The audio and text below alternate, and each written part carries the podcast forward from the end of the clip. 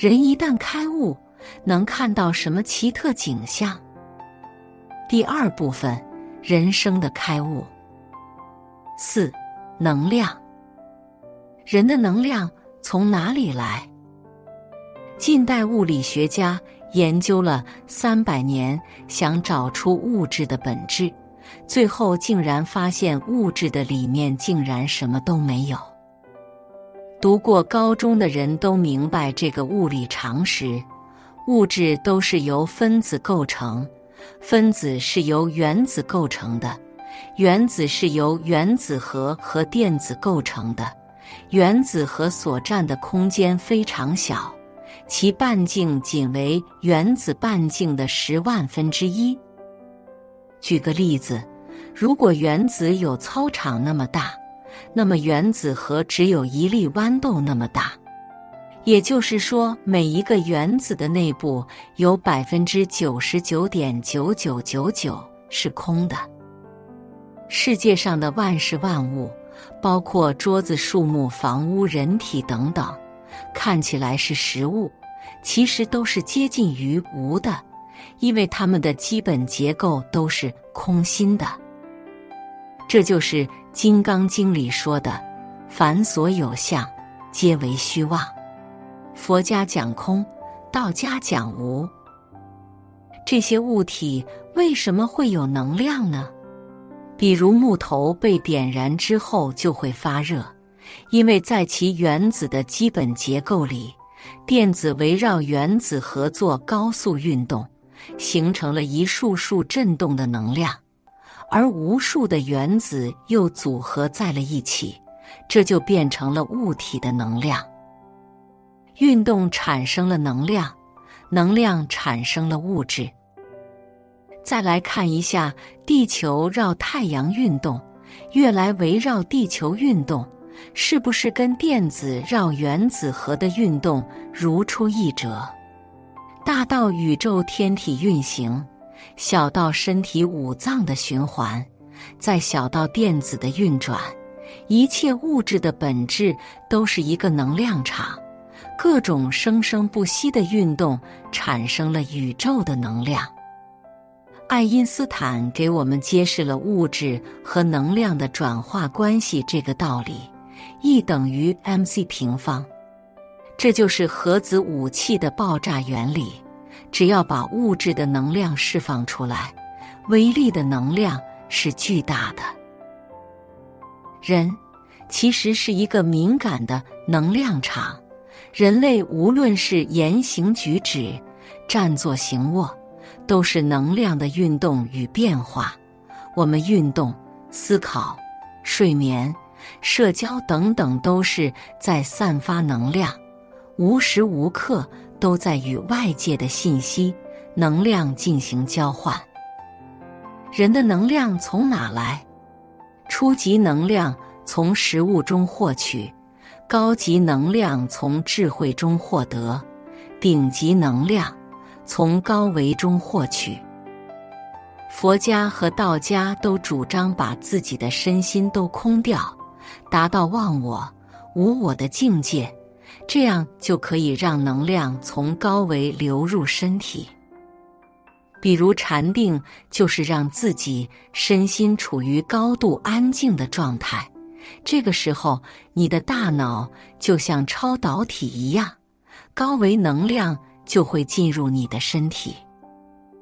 这就是很多天才成功的原因，他们的成功往往来自瞬间的灵感。人类很多重大发明，往往都来自某一瞬间的灵感。灵感的本质其实是高维空间的能量。五、财富。人的财富从哪里来？房子、车子、土地、厂房等等都是财富。财富的本质是物质。既然物质是一种能量。那么，财富就是一种能量。物理学的一个重要的能量守恒定律：能量既不会凭空产生，也不会凭空消失，它只会从一种形式转化成另一种形式。或者从一个物体转移到另一个物体，而在外力不做功的前提之下，能量的总量则会保持不变。既然能量守恒，那么财富也会守恒。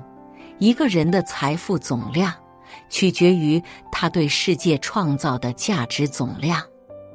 无论你曾遇到了多大的机遇，财富达到多大量级，还是一直遭受多大的困难，现实总让你一贫如洗。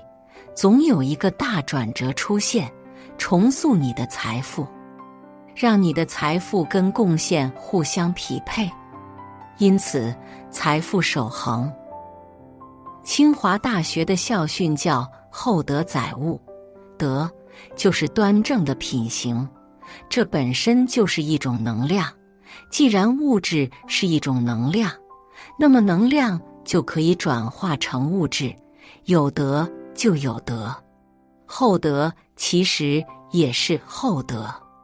如果想增加财富的数量，就必须先提升自己的品行和贡献。财富就是外在的德，能量是内在的德。当我们内在的德大于自己的德时，能量就会转化为物质，品行就会转化成财富。既然物体的运动产生能量，人的行为也可以产生福报。人本身就是个能量体，金钱、权力、名望都是自己用行动积攒的能量。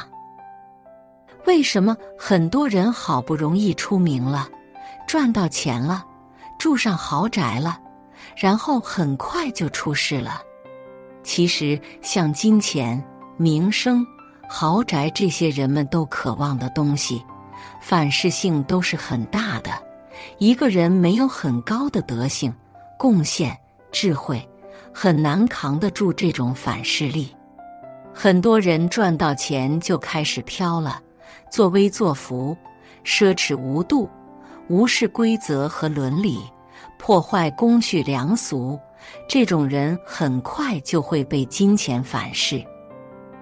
当我们赚到钱了，我们应该反复的问自己。以我目前创造的贡献和价值，能否配得上这些财富？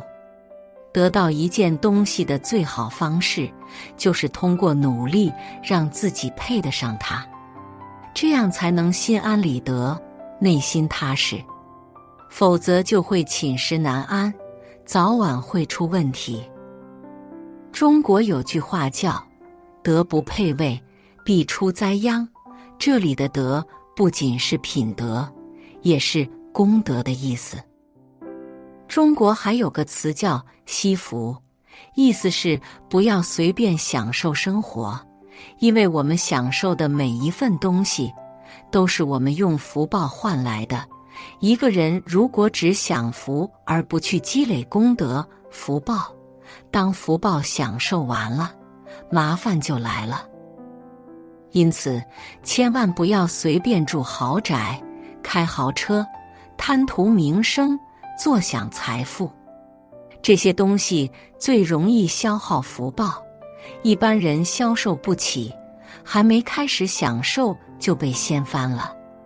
这就是为什么很多厉害的人都喜欢过低调而朴实的生活的原因。无论一个人拥有多少财富。如果他只消福享福，而不去造福、积累功德，等自己的福报消受完了，财富就没有了，就开始受苦了。当然，一个人虽然一直在吃苦，但如果他不断的给自己积攒福报，等自己的福报可以抵消之前的罪业了，那么就开始享福了。还有很多人的钱是靠运气、投机弄来的，这种人有钱之后往往会无所事事、漫无目的，因为没有劳动带来的踏实感，也没有价值带来的成就感。这时他们需要排泄内心的空虚，开始寻找各种刺激，往往会走上黄赌毒这些道路，这就是悲剧的开始。如果人生只以赚钱为最终目的，为了赚钱可以不择手段，就会陷入赚不到就痛苦，赚到了就会很无聊的恶性循环，在无聊和痛苦之间反复徘徊。为了突破这个循环，就去寻找刺激，悲剧是在所难免的。这就是很多投机者、暴发户。拆迁户、富二代走向悲剧的原因。六、开悟。人生的意义是什么？我认为是四个字：寻找真我。《道德经》里说：“知人者智，自知者明。”一个人对自己认知的深度，决定了他对世界认知的高度。人一旦把自己彻底搞懂了，就把世界彻底看懂了。当我们寻找到了真我，一切真相都解开了。每个人都有三个身份组成：本我、自我、真我。本我是人的动物属性，遵循快乐原则，受本能驱使，吃喝拉撒，食色性也。自我是人的社会属性，遵循现实原则，受利益驱使，追求财富、权力、地位、名声。真我是人的精神属性，遵循道德原则，受理想驱使，追求精神认同感、爱情、灵魂。本我在低维，他时刻在起心动念。包括很多野蛮、原始的冲动。自我在现实，他时刻在权衡利弊，盘算着周围的人和资源。真我在高维，他时刻在你头顶审视着你。有句话叫“举头三尺有神明”，这个神明就是高维的我，也就是真我。心理学家说。如果你不能觉察到自己潜意识，那么它就会掌控你一辈子。